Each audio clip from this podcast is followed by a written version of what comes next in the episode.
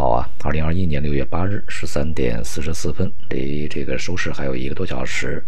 到目前为止呢，这个股市是下跌啊，债市呢是在弱势整理啊，商品呢大多数是呈现一个弱势反弹的状态。股市方面呢，前期啊反弹比较多的一些这个指标的板块行业啊，像白酒啊这些呢都是下跌比较显著。同时呢，像汽车这样的一些板块呢也是冲高回落啊。那么在目前这个状态下呢，就是市场如果要上行啊，几方面的力量一定要充足啊。一个呢就是所谓的核心股啊，这些什么核心资产啊，类似于白酒这种啊，它要有一个持续的一个韧性，它不是反弹，而是再一次的牛市启动。那么显然啊，我们在前面讲，就是这些板块无论反弹多么猛烈，它都是反弹啊。那么第二个呢，就是这个。创业板以及中小盘股必须要充当起来牛市的这个领军啊，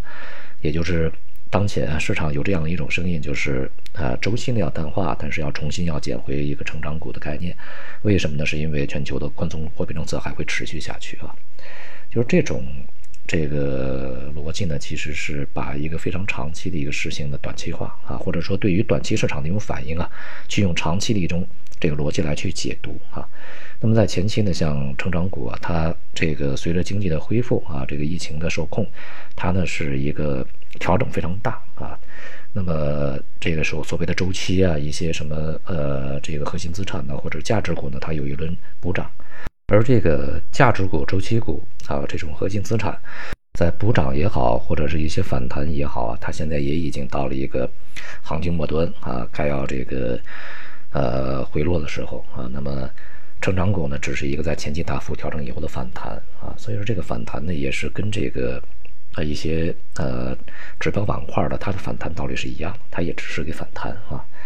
并不是一个趋势的一个重新的回归。所以说呢，中小盘和创业板这些成长成长股呢，也难以承担起来这个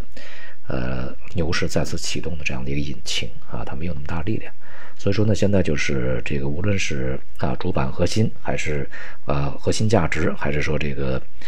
呃中小创啊这个创业的成长等等，都是这个已经表现比较充分，估值比较合理啊，甚至比较高估，同时呢调整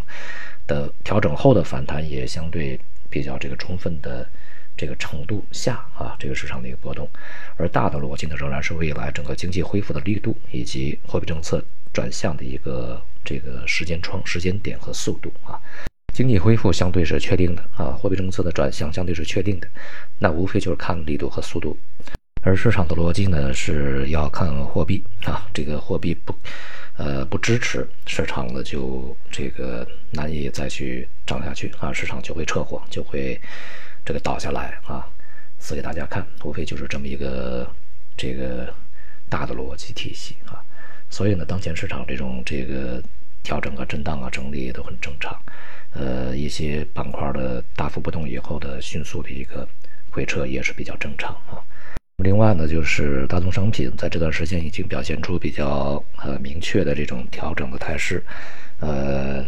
至少呢从中期啊以几个月度、季度来计呢，这个调整是会持续的啊。那么。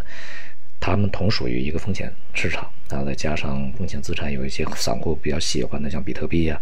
啊，像这个其他的一些衍生品呢，现在的交易也开始这个呃